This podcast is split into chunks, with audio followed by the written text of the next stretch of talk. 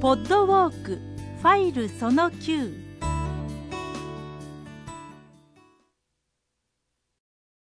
はい、えー、板吹の宮跡に着きましたですね。ここ来るまでのこの、まあ、会館というんですか、まあ、本当に飛鳥らしい日本的な雰囲気の中の細い道をですね、歩いてきました。なんかほんまにこんなん見ておりますと、この散策コースというのはもう世界的にも誇るべき部分があると思いますね。大変気持ちのいい散策コースでした。そして、あの、板吹の宮跡に着いたわけなんですけども、この板吹の宮ね、こう井戸跡があったりいたしまして、なんかやっぱり飛鳥中と水との関係がすごく深いような印象を受けますね。え、そんなんで、この板吹の宮は、蘇我のイルカの暗殺の舞台になったと言われておりますね。その辺のことについて詳しく、猪熊先生のお話を伺ってみたいと思います。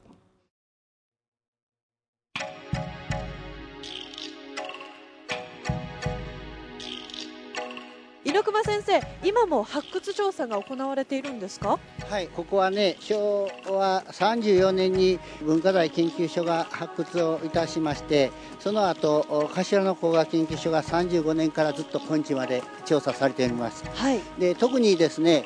一部分は石敷で復元されておりますが、その横の方に、右の方にですね、今、土盛りがあります。あの土盛りがされているところで板吹の宮あるいはその後の飛鳥清見ヶ原の宮の中心の部分が今出てきておりますね、えー、そういったもので、えー、私たちの今いる足の下1メートルぐらいにその大化の改新の時代のものがそのまま待ってるわけなんですね。1メートル下に。はい、はい今敷かれていますのは復元的に上に載せられた石でありましてさらに下数十センチのところに元の石が埋まっているわけです。で人だかりがたくさんあるところはちょうど井戸の跡でしてね、はい、えー、その井戸通常ですと井戸に水汲みを着て壺に縄をつけて下ろしたけど縄が切れたりして落ちるわけですがここからはそういったものはあまり出ませんでした。平常級で日常的に使っている井戸を見ますと例えばその櫛が折っていたりね女性のそれからいろんな鈴とかお金とかいろんなものを落とすんですよ井戸の中は、えー、そういうものがほとんどなかったのでお祭りに使われていた井戸ではないかなというふうに思ったりしているわけですあなるほど、ね、はいなるほど。よくわかりました。ありがとうございます。さあ、ここでですね、皆さんにまあ聞いていただきましょう。ご存知、浜村淳さんの登場でございますね。蘇我のイルカ暗殺をめぐる白真のドラマを名調子で語っていただきます。題しまして、浜村劇場一子の変。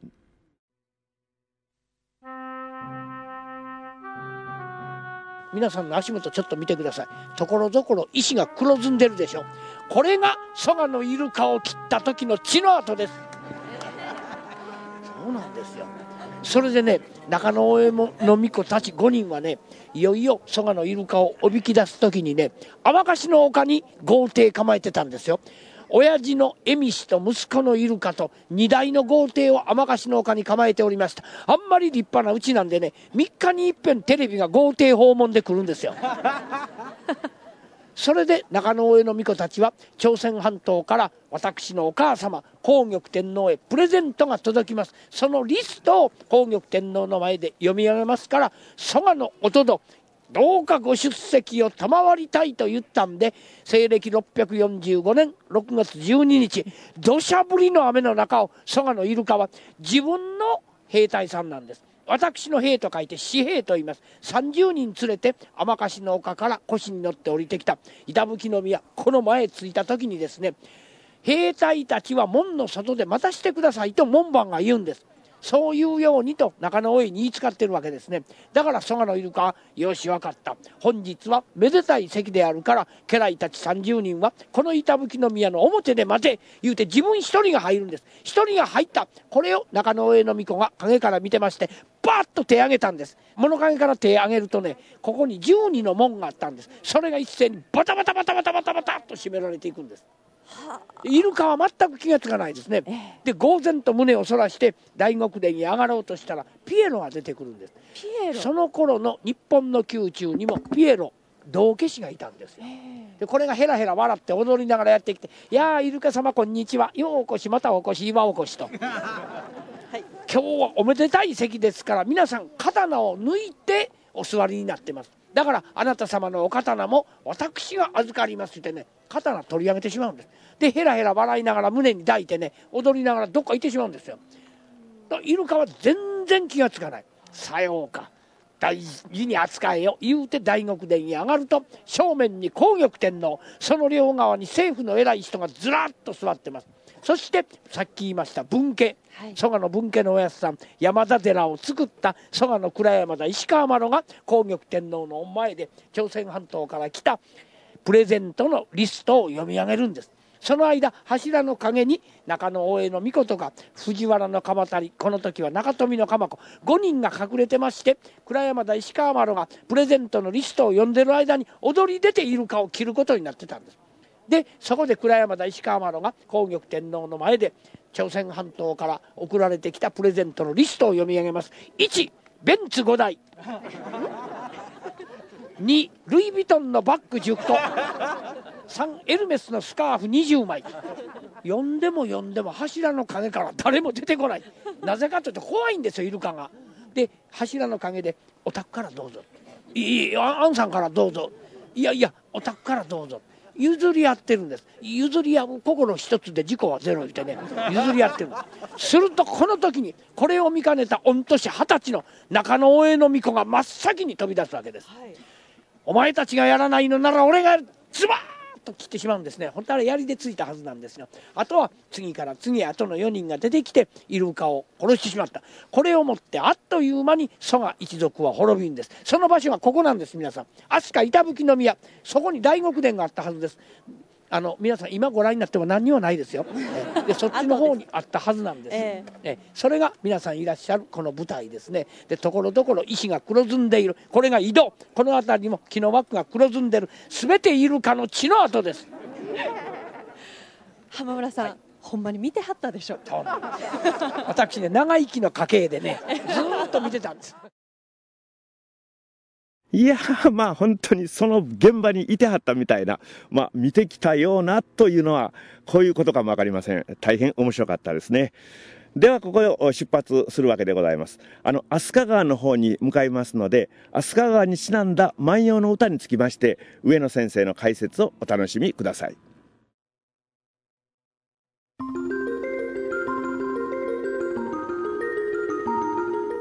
飛鳥川、ええ、これねこの飛鳥のコースの中で一度は飛鳥川を横切ったり、うん、飛鳥川に沿って歩いたりとか、はい、去年もずっとそうでしたよね、うん、飛鳥川を見ながら歩きました。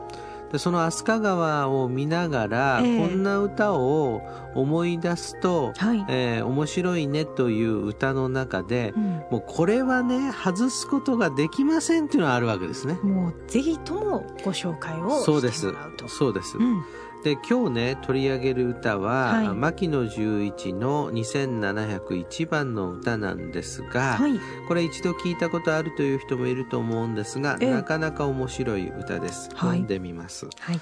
飛鳥川明日も渡らん。岩橋の陶器心は思ほえぬかも。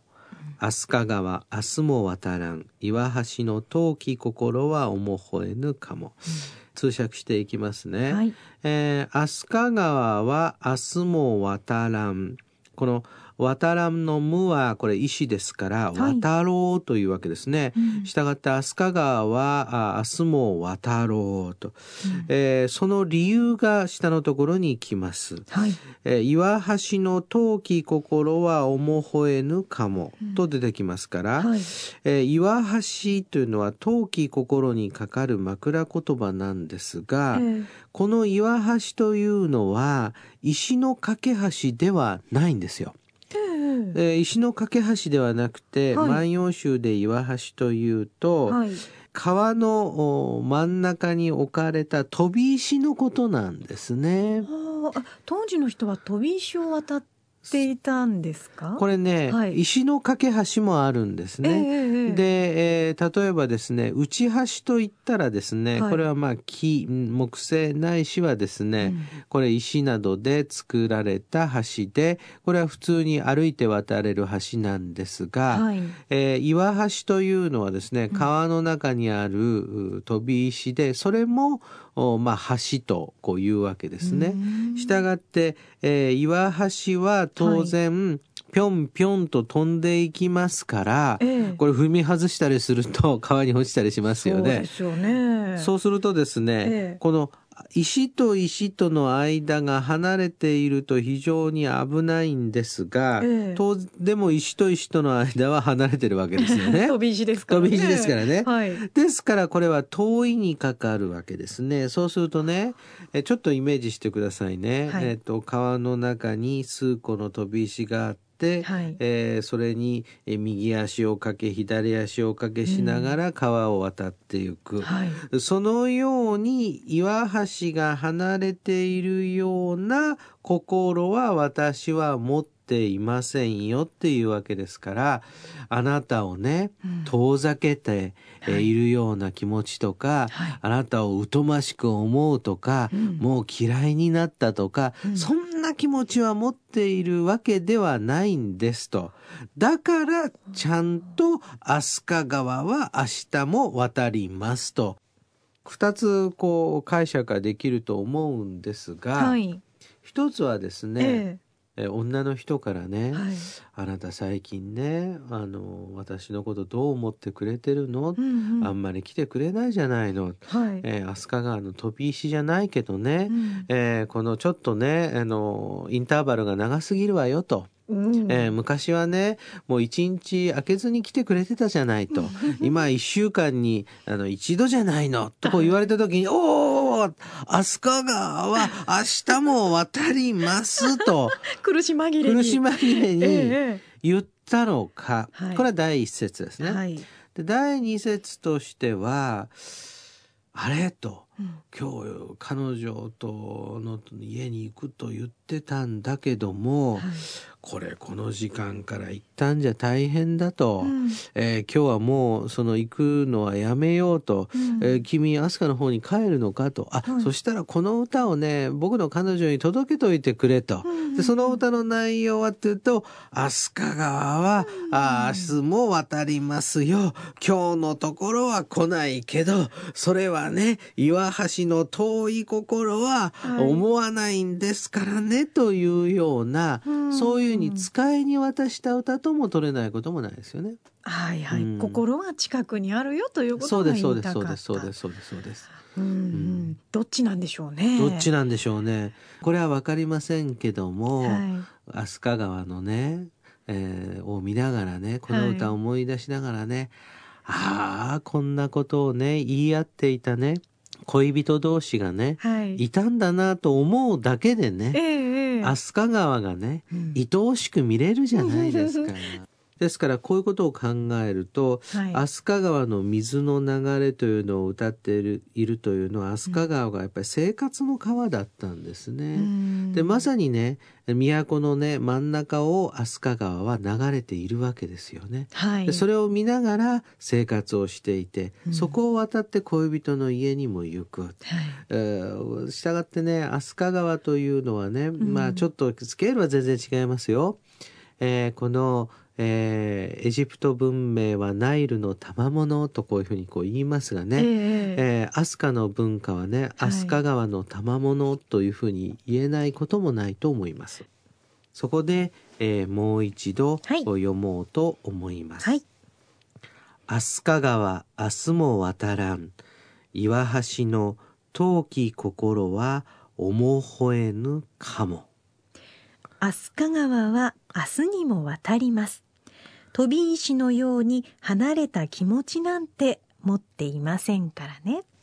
牧野十一2701番の歌をご紹介いたしました。はい、えー、面白かったですよね。飛鳥川沿いの道に皆さんも出会いましたですか？それでは立花寺に着きましたらですね、次のファイル10を再生してください。これが最後のファイルですよ。最後まで頑張って、レッツゴー